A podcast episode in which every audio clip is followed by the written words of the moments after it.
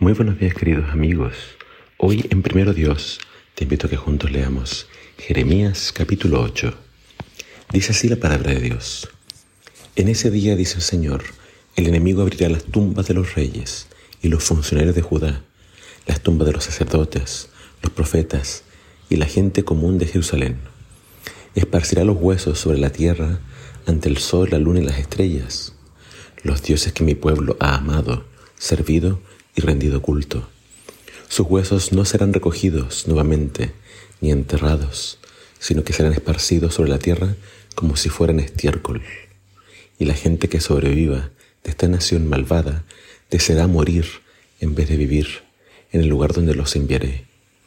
Yo, el Señor de los ejércitos celestiales, he hablado. Jeremías, dile al pueblo, esto dice el Señor, cuando una persona se cae, ¿acaso no vuelve a levantarse? Cuando descubre que está en un camino equivocado, ¿acaso no da la vuelta? Entonces, ¿por qué esta gente continúa en su camino de autodestrucción? ¿Por qué los habitantes de Jerusalén rehusan regresar? Se aferran a sus mentiras y se niegan a volver. Escucho sus conversaciones y no oigo una sola palabra de verdad. ¿Hay alguien que esté apenado por haber hecho lo malo? ¿Alguien que diga, qué cosa tan terrible he hecho? No, todos corren por el camino del pecado, tan veloces como galopa el caballo a la batalla. Hasta la cigüeña que surca el cielo conoce el tiempo de su migración, al igual que la tórtola, la golondrina y la grulla.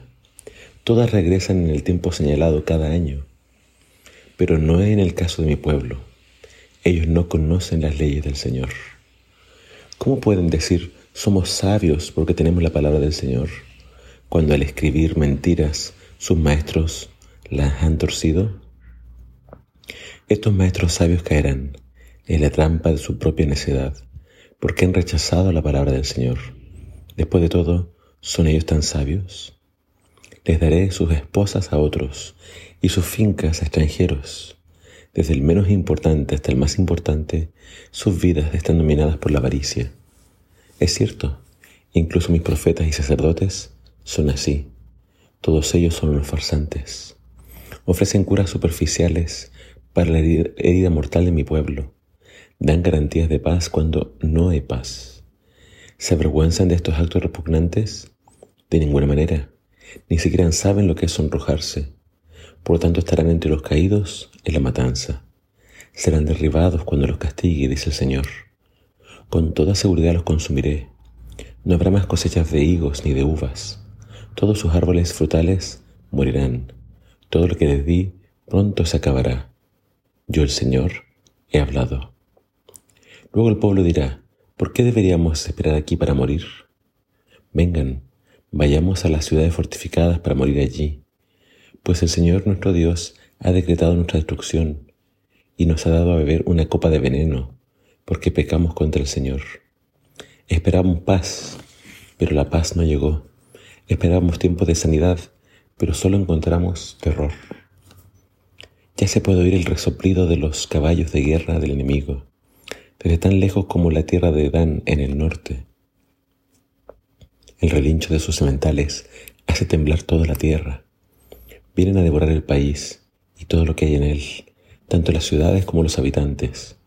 Enviaré estas tropas enemigas entre ustedes, como serpientes venenosas a las que no pueden encantar los morderán y ustedes morirán. Yo el Señor he hablado. Mi dolor no tiene remedio, mi corazón está destrozado. Escuchan el llanto de mi pueblo. Puede oírse por toda la tierra. ¿Acaso ha abandonado el Señor a Jerusalén? Pregunta la gente. ¿No está más su rey allí? Oh, ¿por qué han provocado mi enojo con sus ídolos tallados y sus despreciables dioses ajenos? Pregunta el Señor. Ya se acabó la cosecha y el verano se ha ido, se lamenta el pueblo, y todavía no hemos sido salvos. Sufro con el dolor de mi pueblo, lloro y estoy abrumado de profunda pena. ¿No hay medicina en Galaad? ¿No hay un médico allí? ¿Por qué no hay sanidad para las heridas de mi pueblo? El capítulo de hoy nos habla de el destino de Jerusalén y de algunas cosas que estaban por suceder. Eh, Jeremías está ahora lamentándose eh, en la parte final del capítulo porque él lo está viendo como algo que ya ocurrió. Las ciudades destruidas y eh, el pueblo yéndose al cautiverio. ¿Qué podemos destacar del día de hoy, de esta lectura? Hay algunos puntos muy importantes. Eh, Jeremías hace algunas preguntas que, que realmente nos hacen pensar, porque él pregunta, ¿cómo es posible que si alguien se cae no se levante? O si alguien se equivoca de camino no se dé la media vuelta y regrese. Es algo lógico, es algo que todos harían, pero sin embargo el pueblo de Israel estaba cayendo y no se estaba levantando de su apostasía. Claramente se había ido por el camino equivocado, pero no tenía intenciones de volver. Y ahora él hace esta siguiente eh, comparación. Las aves migratorias, todas saben cuándo volar. Nadie les enseña las aves cuando es tiempo de migrar. Y ellas vuelan, nosotros las hemos visto acá en Israel.